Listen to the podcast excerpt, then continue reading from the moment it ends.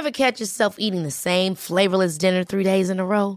Dreaming of something better? Well, HelloFresh is your guilt-free dream come true, baby. It's me, Kiki Palmer. Let's wake up those taste buds with hot, juicy pecan-crusted chicken or garlic butter shrimp scampi. Mm. Hello Fresh. Stop dreaming of all the delicious possibilities and dig in at HelloFresh.com. Let's get this dinner party started. Imagine the softest sheets you've ever felt. Now imagine them getting even softer over time. That's what you'll feel with Bowl and Branch's organic cotton sheets. In a recent customer survey, 96% replied that Bowl and Branch sheets get softer with every wash. Start getting your best night's sleep in these sheets that get softer and softer for years to come. Try their sheets with a 30-night guarantee. Plus, get 15% off your first order at bowlandbranch.com. Code BUTTERY. Exclusions apply. See site for details. Hey, it's Ryan Reynolds, and I'm here with Keith, co star of my upcoming film, If, only in theaters, May 17th. Do you want to tell people the big news? All right, I'll do it. Sign up now and you'll get unlimited for $15 a month in six months of Paramount Plus Essential Plan on us. Mintmobile.com slash switch. Upfront payment of $45 equivalent to $15 per month. Unlimited over 40 gigabytes per month. Face lower speeds. Videos at 480p. Active Mint customers by 531.24 get six months of Paramount Plus Essential Plan. Auto renews after six months. Offer ends May 31st, 2024. Separate Paramount Plus registration required. Terms and conditions apply if rated PG. Bienvenue sur le podcast du raisin et des papilles, le podcast qui vous parle du vin et de l'art de vivre en Alsace. Le bon vin, celui que tu bois avec tes copains, celui qui te donne des émotions. Vous aurez aussi nos coups de gueule et nos coups de cœur. Ouh là là On va faire le trou normand, le calvadis sous les graisses, l'estomac se creuse et il n'y a plus qu'à continuer. Ah bon? Voilà, monsieur. Oui. Mais que- comment on boit ça? Du sec Hum, Allez. Moi c'est Mika. Moi, c'est Adrien. Bienvenue dans cet épisode de raisin et des papilles. Pour ce deuxième vin, alors le ce, deuxième vin a un petit a une couleur un petit peu bizarre. On dirait que c'est un vin orange. Oui, c'est un. Alors, le nom de la cuvée, c'est Fleur de macération. C'est un pinot gris de macération. Donc, euh, le vin en question, il est euh, orange, orangé, rose, euh, un, peu- un peu foncé, tout simplement parce que la peau du pinot gris est violette.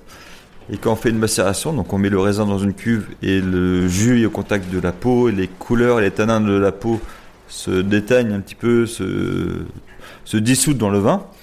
Donc on va avoir un vin qui normalement est produit des vins blancs, mais avec une couleur rosée. D'accord, donc c'est de la macération. Toi, tu, disais, tu, parlais tout à l'heure de macération. T'en, faisais souvent ou t'as commencé assez tôt, je crois en 2014, 2015 aussi? 15. Donc euh, là c'est la hum, fleur de macé- macération, donc Pinot Gris 2019. Et j'ai commencé, ma première cuvée c'était 2015. Donc euh, il n'y a pas si longtemps, si on y réfléchit bien, hein, c'est ma, mon quatrième millésime. Et euh, en macération ça fait partie de mon best-seller. Je comprends en goûtant Yann. Hum, il est gourmand ce truc. Ah, très gourmand. Ouais, encore plus de, on ressent encore plus les arômes de, de fruits qu'avant. Et euh, non, c'est vraiment super bon. Moi, un petit vin orange euh, avec tes clients, ce serait, ce serait assez drôle, non? Ça, ça pourrait être pas mal, ça pourrait en surprendre plus d'un. C'est le but, non? C'est le but. On essaye de faire justement des, des choses un peu différentes que ce qu'on peut trouver ailleurs. Euh, C'est pour ça qu'on on a pris le pari de, de mettre à la carte des vins, euh, essentiellement des vins nature et, et bio. Donc euh, pourquoi pas Il faudrait le tester, euh, faire un, petit accord euh, avec un bowl euh, ou même peut-être un dessert, à voir. ce serait, ce serait plutôt pas mal.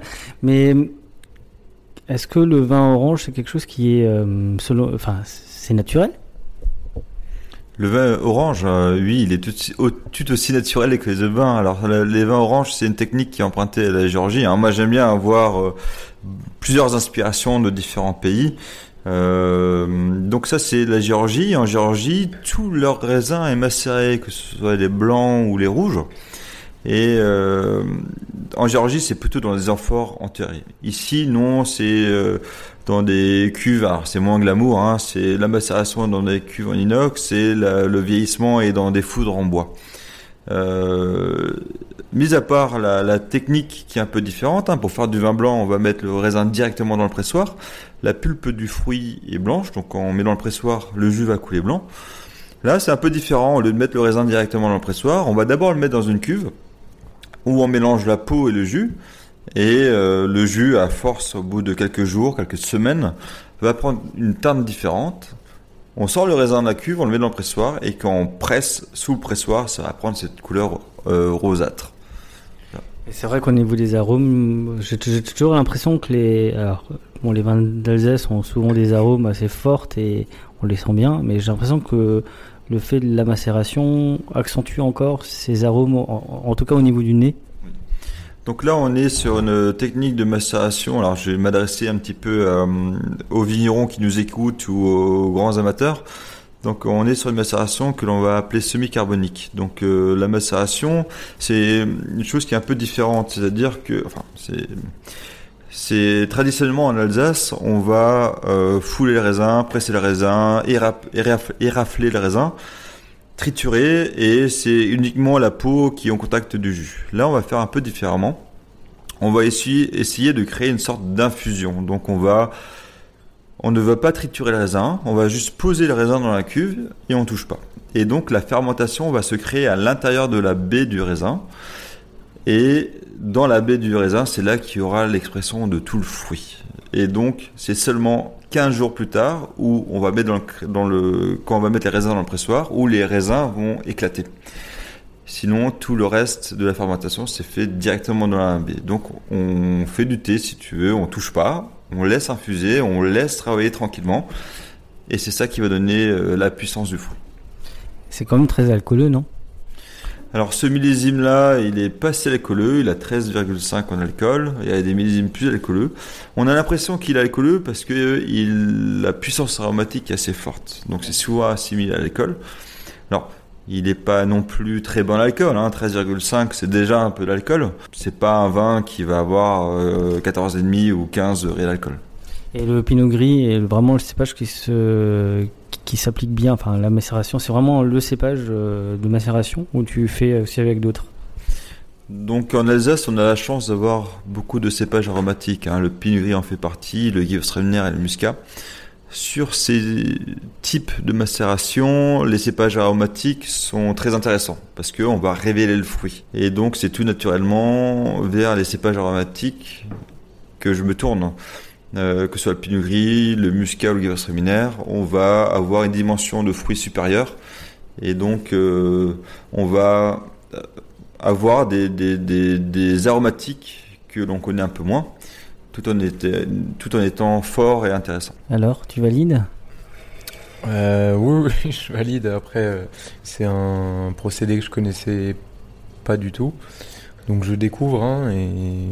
mais très belle surprise en tout cas fallait expliquer tout ça aux, clients en fait.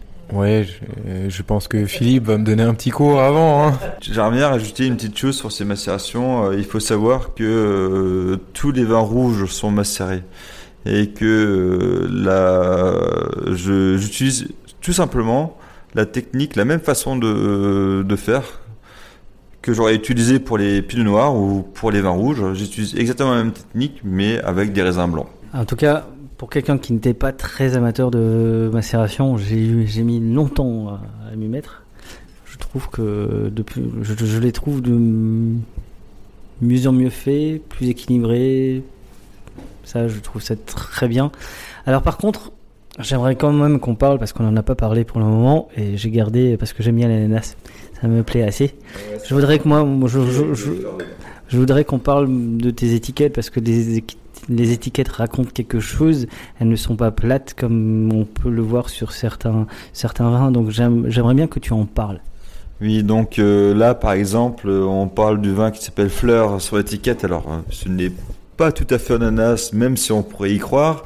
C'est un pot avec euh, des, des, fleurs dedans, parce qu'à l'époque de Guillaume Apollinaire, il n'y avait pas non plus tellement d'ananas qui circulaient. Et euh, on peut voir que le pot est euh, dessiné à partir d'un poème et chaque euh, feuille, chaque branche des fleurs sont une phrase du poème.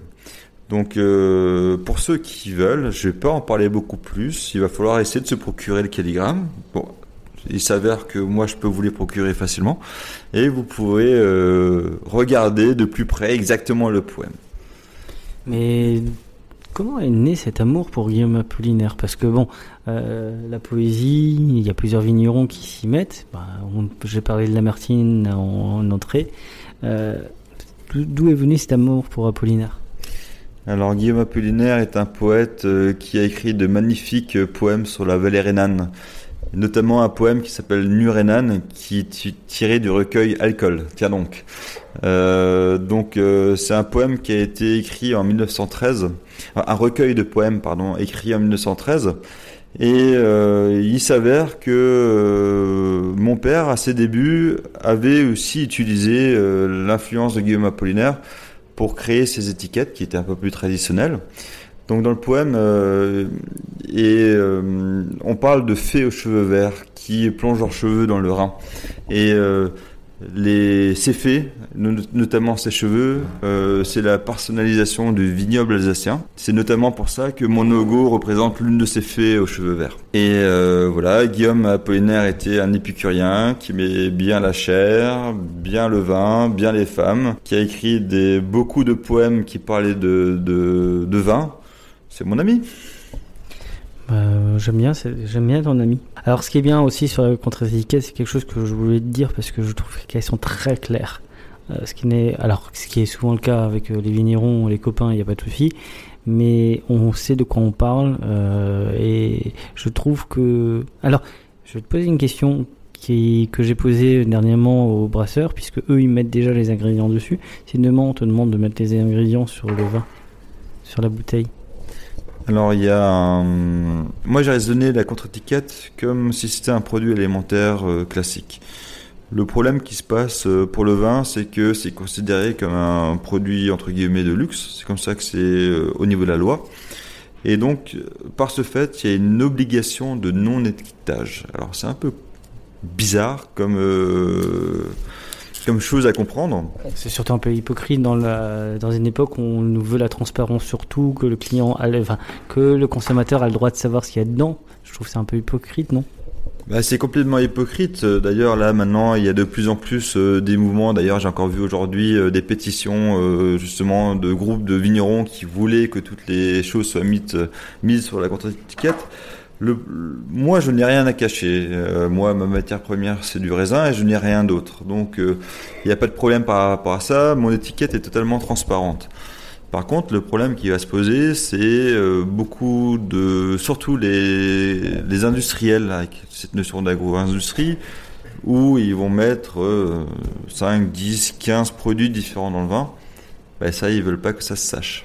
Et donc, il y a des lobbies derrière qui font que euh, on ne peut pas tout mettre sur l'étiquette. En tout cas, on a compris que tu n'as rien à cacher, ce qui est plutôt rassurant, non? Tout à fait. Parce que nous, en tant que consommateurs, on aime bien boire des choses. Après, c'est vrai qu'on parlait d'éduquer. L'idée de ce podcast, c'est aussi que, allez, si j'arrive à avoir 2%, 3% des auditeurs qui achètent leur vin ailleurs qu'en supermarché, c'est une petite victoire, une belle victoire, non? Bah oui, c'est ça. C'est-à-dire qu'à partir du moment où on va éveiller la curiosité, curiosité euh, des, consommateurs et justement des auditeurs, bah c'est gagné, c'est bien. On va commencer tout doucement à changer. Alors, je ne doute pas que la plupart des gens qui vont suivre tes podcasts euh, sont déjà un peu sensibilisés à ce genre de, de vin. Alors, j'ai remarqué qu'on avait quand même pas mal de néo-consommateurs qui avaient peur des vins blancs euh, ou des vins d'Alsace du mal de crâne, enfin toute la, je vais pas te faire toute la litanie euh, des, des, euh, de, ce- de ce qu'on peut dire, bah, qui sont de plus en plus rassurés et on, on donne plutôt envie de boire, donc c'est plutôt une bonne chose. Alors attention, boire modérément, précisons. Avec modération et surtout avec plaisir. C'est important. Exactement. Euh, juste avant de passer au troisième vin, euh, je voudrais que tu me parles d'une chose. Alors, on m'a posé une question hier euh, sur un réseau social. C'est quoi le vignoble de Strasbourg? Parce que bon, Strasbourg n'a pas de vigne. Pourquoi on appelle ça? Alors, euh, je... Le vignoble de Strasbourg a maintenant des vignes, euh, donc euh, grâce à l'expansion de la de l'Eurométropole de Strasbourg, le Ossofen, là où j'ai des vignes, et dans l'Eurométropole. Donc maintenant, il y a un vignoble à Strasbourg. Donc le, le vignoble de Strasbourg est- a été fondé dans les années 80 par mon père. Euh, et père et il y a deux trois deux vignerons, donc notamment aussi euh, Jean-Jacques Muller. Et euh, donc c'est tout simplement le fait de vouloir promouvoir le vignoble le plus proche de Strasbourg aux Strasbourgeois. C'est un vignoble qui est très mal connu parce qu'il est sur le nord du vignoble, parce qu'on connaît plus le vignoble vers Colmar ou plus dans le sud. Et euh, il y a un groupement de 25 vignerons à peu près, 20-25 vignerons, qui vont se regrouper pour créer des animations, notamment à la fête des vendanges à Strasbourg et bien sûr d'autres, ou au marché de Noël. Et ils vont se mettre en collectif pour proposer des animations strasbourgeois. Mais je crois que ce qui fait sourire, ce qui me fait un peu sourire, c'est que vous êtes vignoble de Strasbourg et je crois que vous êtes très peu présent dans Strasbourg. Donc euh, on est oui et non. Par exemple, euh, les, vins, les vignerons qui sont au niveau de la nouvelle douane, ce sont les, vignerons de la Cour d'Or qui ont créé euh, le pôle Viti, le, le pôle où il y a le vin. Après, on n'est pas trop présent au, au niveau des restaurants, des cavistes. Il y un petit peu, mais pas tant que ça. Tout, simplement, j'ai l'impression qu'on est trop proche, donc moins attractif, quoique c'est faux. Euh, mais en tout cas, on essaye de, de faire de plus en plus. C'est pour ça qu'on s'est c'est mis en collectivité pour montrer qu'on a toute d'autres places à Strasbourg. Alors, est-ce que Strasbourg aurait une carte à jouer dans la route de, de- du vin? Alors, euh, dans le sens large du, du terme et dans le vignoble de Strasbourg Alors oui, effectivement, alors euh, pas que au niveau du vignoble de Strasbourg, mais on peut l'étirer un petit peu. Hein. Le vignoble de Strasbourg est qu'une petite partie du, vignoble. Il est vrai que euh, beaucoup de touristes passent par Strasbourg. On parle de millions de touristes. Et à l'heure actuelle, il n'y a pas tellement de, choses qui sont proposées aux touristes pour aller voir les caves, euh, visiter les vignerons, goûter du vin. Et là, le marché à prendre est énorme.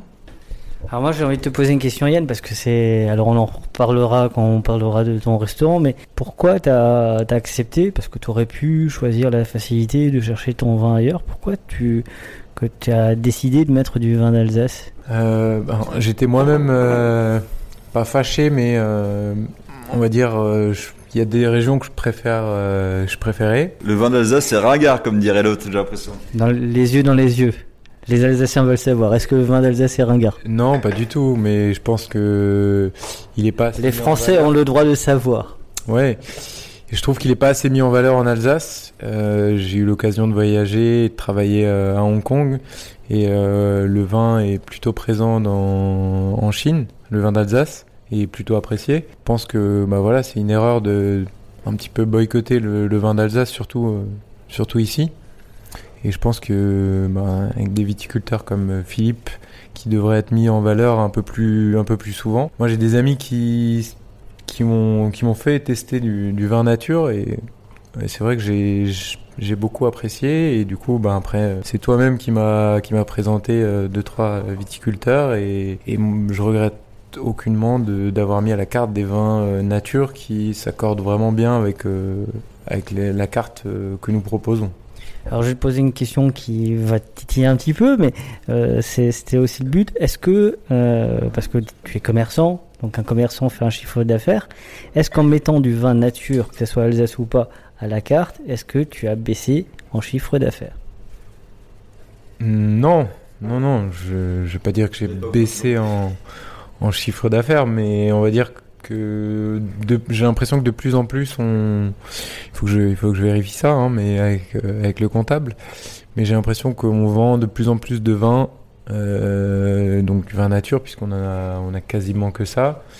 Et, euh, même sur les sur des bières euh, artisanales, donc on travaille avec Perle et Brassin des Frangins. Donc on est en train de mettre ça en place et, et ça évolue un petit peu euh, bah, chaque jour. J'ai l'impression qu'on en vend de plus en plus, donc euh, on va essayer d'aller dans cette tendance, même si je tiens encore à le préciser que il faut boire euh, modérément. Et manger, man- mangeons sainement et buvons modérément. Voilà, buvons bien, on va dire. peu mais bien. Euh, mais alors, je crois que je peux préciser que même sur le café, tu es assez, euh, t'es assez présente à Omnino qui travaille. Je crois qu'il y a même pour l'épisode précédent, Zesty Bébé, je crois qu'il y a des choses qui se trament. Oui, on va, on va pas trop en dévoiler euh, tout de suite, mais euh, euh, il y a de fortes chances qu'on collabore avec euh, Zesty B et Zesty Bébé, pardon. Et, et puis bon, Omnino, euh, bah, j'avais eu l'occasion de goûter leur café puisque c'est des, de base c'est des produits mulhousiens.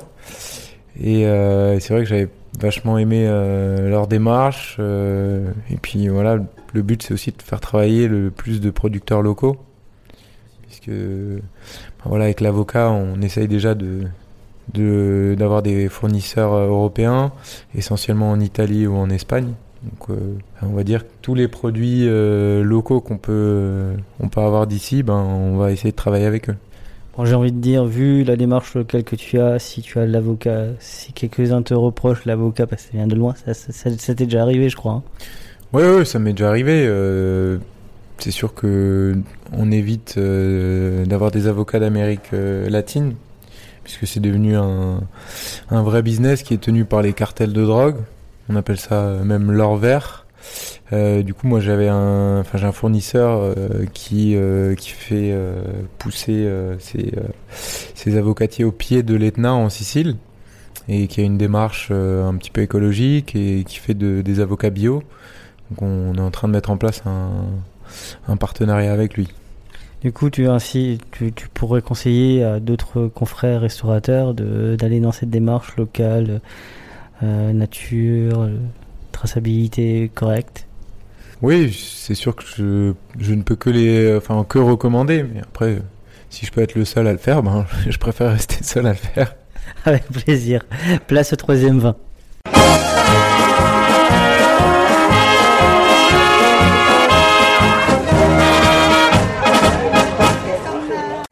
Numéro 3 pour la dégustation. Nous sommes. Alors, je suis un peu étonné parce que euh, c'est un vin rouge en Alsace. Qu'est-ce qui se passe? Ben, en Alsace, on a des vins rouges, par exemple le pinot noir, mais celui-ci est un peu différent. Alors, celui-ci est différent. Mais en quoi est-il différent? Donc euh, ça c'est un rouge que hum, qui provient de la collaboration entre copains vignerons. Donc c'est pas des copains vignerons alsaciens, hein. donc on fait des échanges de raisins euh, dans le sud ou dans d'autres régions de, France. Euh, moi par exemple sur la cuvée qu'on va présenter qui s'appelle le Loup, euh, j'ai fait un partenariat avec un vigneron qui est situé au niveau du Mont Ventoux. Et donc j'ai pu récupérer quelques raisins de grenache noir. Et le vigneron en question a récupéré quelques raisins de Riesling. Et donc on fait des échanges de raisins et euh, ça nous permet de proposer des cuvées atypiques. Ce serait drôle, de tester son Riesling qu'il a, qu'il a vinifié avec, euh, avec tes raisins. Ce serait assez drôle. Bah, il faudra faire une nouvelle émission avec tous les euh, vignerons qui vinifient mes raisins. Mais je crois que tu as un salon qui est en prévision. Oui, exact. Une grosse partie de ces vignerons avec qui je collabore euh, vont venir chez moi au corps de ferme le 26 octobre. 26 et 27. Donc euh, c'est un salon que j'appelle à contre-courant et euh, c'est la troisième édition. Et chaque année, je fais venir mon raisin, mon pardon, oui, lapsus, mon réseau de collègues vignerons, copains vignerons. Et j'ai fait venir et j'organise un, petit salon entre amis. Il y aura quelques Alsac- Alsaciens aussi. Et euh, comme ça, on pourrait euh, goûter les vins nature des autres régions et pas que alsaciens. On pourra y faire un petit reportage. Ah, avec plaisir, bien sûr. Chouette. Du coup, euh, donc on est sur de la grenache. Tu l'as trouvé toi la grenache? Euh, honnêtement, je l'avais pas trouvé. Il y a autre chose derrière? Euh...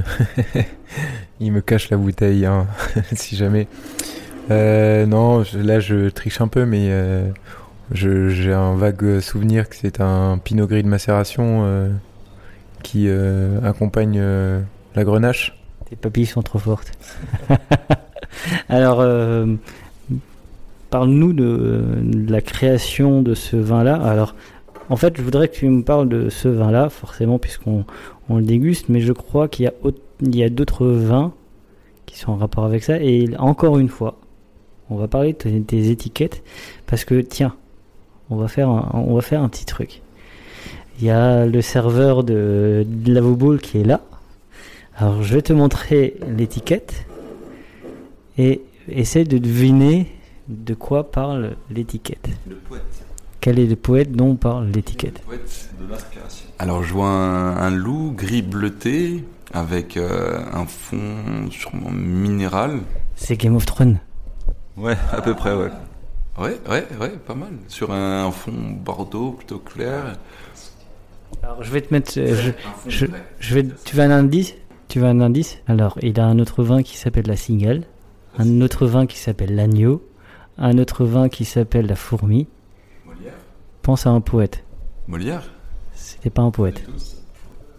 C'est vrai? Un poète? Non, si je te dis que euh, la première année j'ai fait la cigale et la fourmi, la deuxième, euh, la, la deuxième année j'ai fait maître corbeau, maître renard. Là c'est le loup et l'agneau et l'année prochaine je fais le lièvre et la tortue. Alors qui est-ce? Il a fait de ton, C- ton CDI est en jeu. Hein. Il a fait de très belles fables. La Fontaine, pardon. Eh oui, donc on passe d'Apollinaire à La Fontaine. Donc C'est six belles saveurs naturelles qui ont brouillé mon cerveau, euh, mais magnifiquement. Ah bah, La Fontaine est connue pour euh, La Fontaine est connue pour avoir une écriture assez euh, naturelle aussi. Ça n'a pas toujours plu au roi d'ailleurs, mais euh, c'est une belle invention. Donc ça veut dire que si je résume, tu fais des vins d'Alsace, Oui. mais tu fais aussi ce qu'on appelle des vins de France. Donc euh, j'ai deux gammes à proposer. Bon, bien sûr, là on vient de goûter euh, la première qui est sur mes raisins de mes vignes alsaciennes sur mes 10 hectares. Et à côté de ça, j'ai quelques cuvées qu'on va appeler anecdotiques, euh, une ou deux par an, euh, que j'appelle né ailleurs, élevé ici. Donc c'est vraiment cette notion de collaboration entre copains vignerons où je vais chercher des raisins qui sont nés ailleurs, dans d'autres régions, que je monte en Alsace, en Alsace et que j'élève en Alsace et que je vinifie en Alsace. Alors est-ce qu'on pourrait imaginer un jour faire un épisode avec euh, que des vins nés ailleurs, élevés ici? On pourrait en, en faire un, on pourrait faire déjà les différents euh, endroits que j'ai euh, pu avoir. Donc moi chaque année c'est des cépa- cépages différents et des vign- vignerons différents. Et comme indiqué juste avant, lors de- du salon que je vais créer en fin d'année, que je vais reproduire en fin d'année, une grosse partie de ces vign- vignerons seront présents. Alors, est-ce que tu t'imagines de participer à un épisode où on va goûter des vins nés, nés ailleurs, élevés ici? Ah oui, avec plaisir. Il a les yeux qui frétillent. on avait la moustache et il a les yeux. Mais euh, non, c'est c'est- c'est ça que j'aime dans les vins d'Alsace. C'est pour ça que j'ai envie de vous défendre. Euh, alors souvent on dit que je suis le porte-parole. Moi, je suis le porte-parole de personne. Je porte la parole à personne.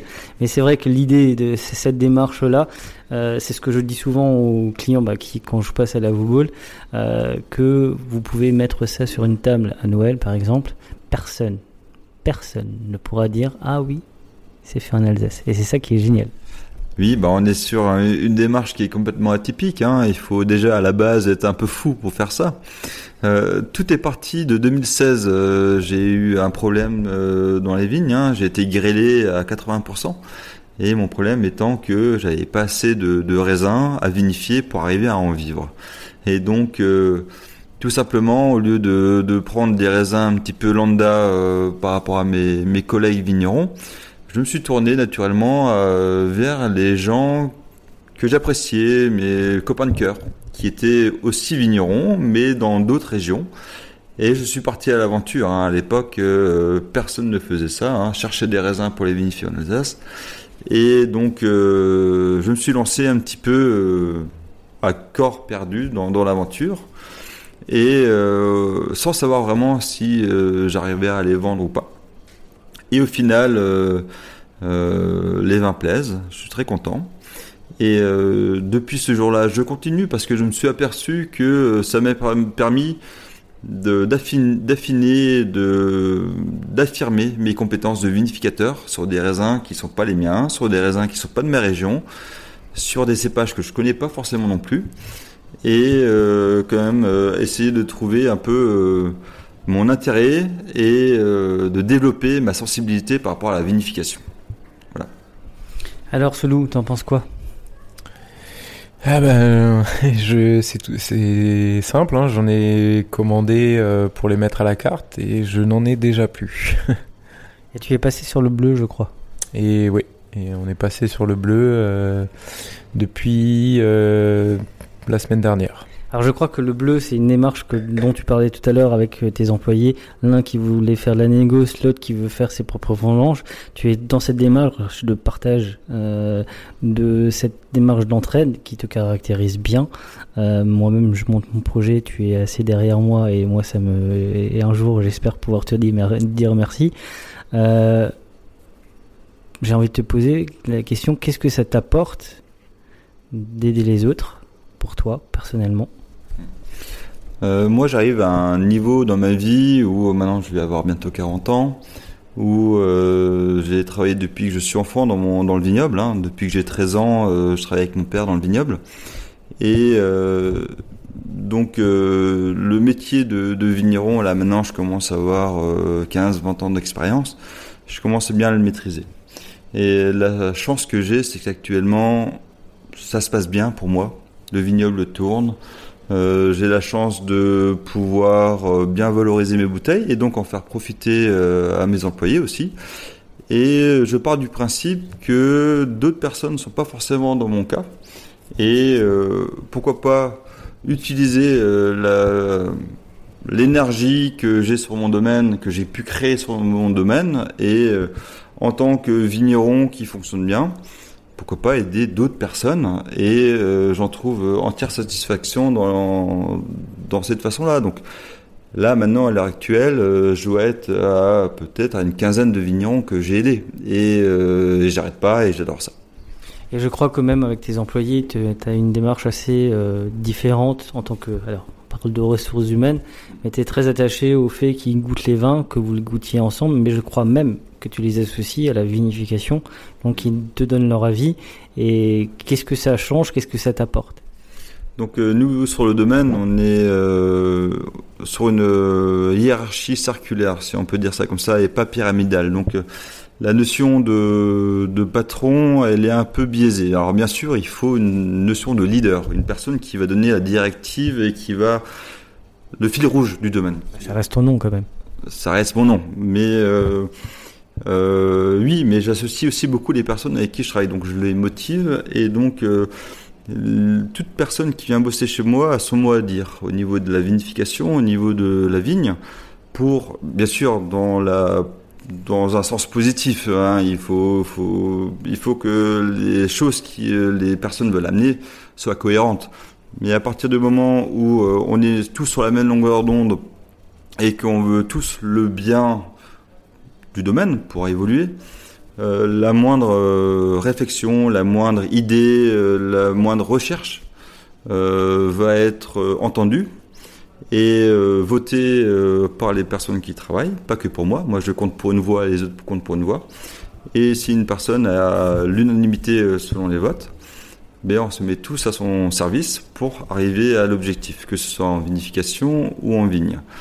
Donc euh, ça c'est une première façon d'intégrer un petit peu les personnes avec qui je travaille et ça donne des ailes. Donc euh, maintenant à l'heure actuelle, quasiment toutes les personnes qui sont euh, qui ont travaillé chez moi sur le domaine ont des envies et vont créer leur propre domaine, que ce soit au niveau viticulture, au niveau négociant, enfin des petits négoces, hein, comme la notion de, de copains vignerons. Et euh, là, à l'heure actuelle, toutes les personnes euh, qui ont l'envie, qui ont travaillé avec moi, alors peut-être pas pendant une semaine, mais qui ont travaillé avec moi pendant un an, deux ans, voire plus, qui veulent se lancer eux-mêmes, euh, je les aide à la fois financièrement et dans le suivi des vignes par rapport à leur projet. Alors, ce qui serait intéressant, c'est de créer le premier podcast réalité. non, c'est de suivre bah, justement un de, tes, un, un de tes jeunes, un de bleus. Il y a un vin d'ailleurs qui s'appelle le bleu.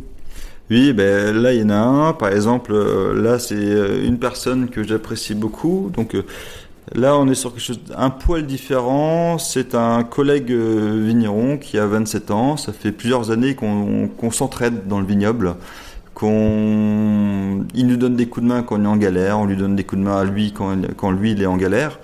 Et là, il s'avérait que qu'il se lance, qu'il est en bio, euh, il avait des problèmes financiers parce qu'il se lance, il n'est pas trop connu, il avait un peu du mal à vendre son vin.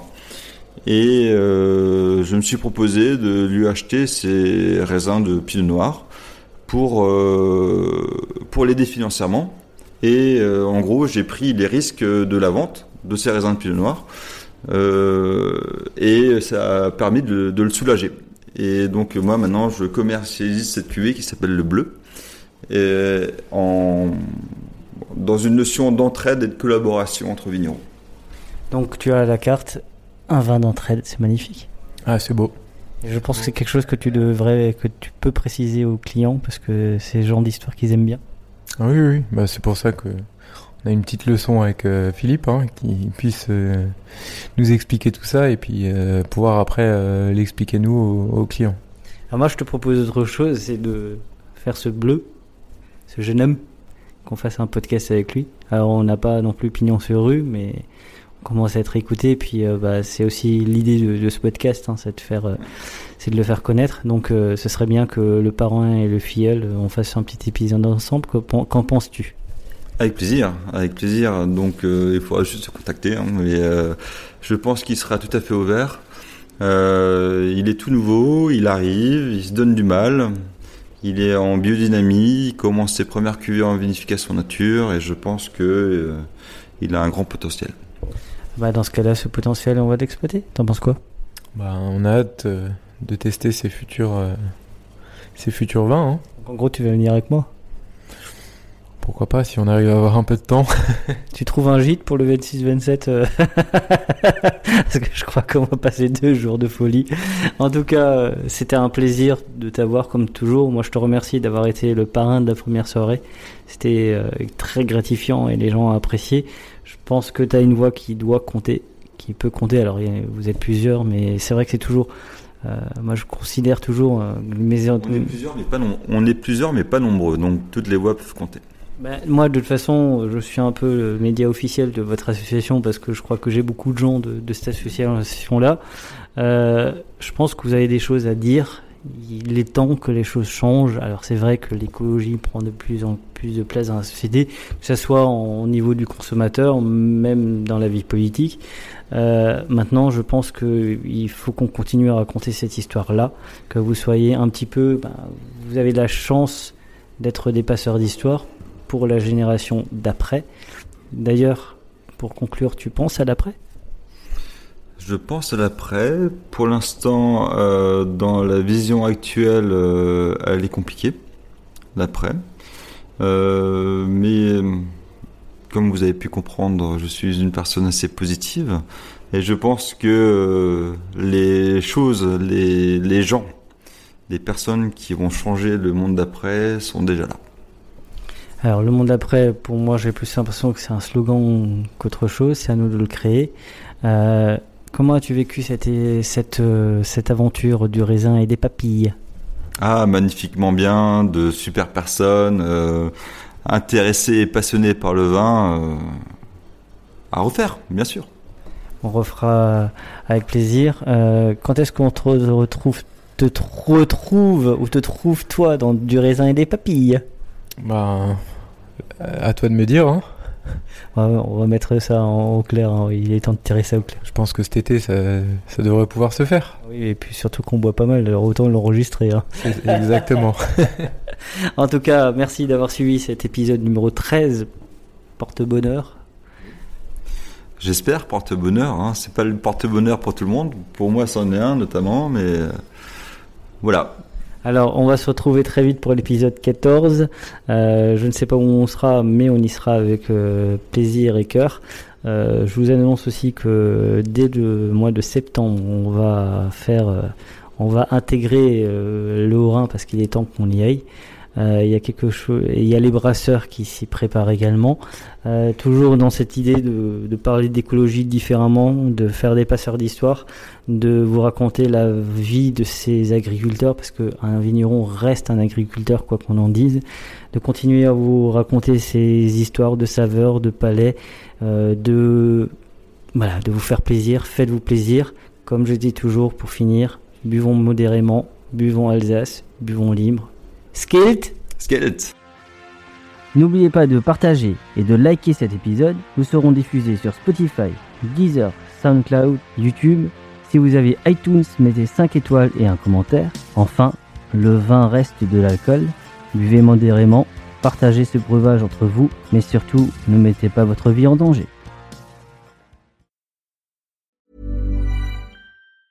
Planning for your next trip? Elevate your travel style with Quince. Quince has all the jet setting essentials you'll want for your next getaway, like European linen, premium luggage options, buttery soft Italian leather bags, and so much more. And it's all priced at 50 to 80% less than similar brands. Plus, Quince only works with factories that use safe and ethical manufacturing practices. Pack your bags with high-quality essentials you'll be wearing for vacations to come with Quince. Go to quince.com slash trip for free shipping and 365-day returns. Hold up. What was that? Boring. No flavor. That was as bad as those leftovers you ate all week. Kiki Palmer here, and it's time to say hello to something fresh and guilt-free. Hello Fresh. Jazz up dinner with pecan-crusted chicken or garlic butter shrimp scampi. Now that's music to my mouth. Hello Fresh. Let's get this dinner party started. Discover all the delicious possibilities at hellofresh.com.